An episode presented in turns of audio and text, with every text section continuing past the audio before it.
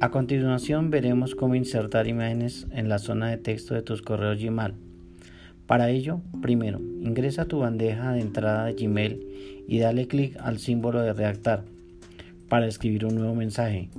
Cuando se abra una ventana emergente para escribir tu correo, pulsa el botón que tiene el símbolo de un paisaje y haz clic sobre él.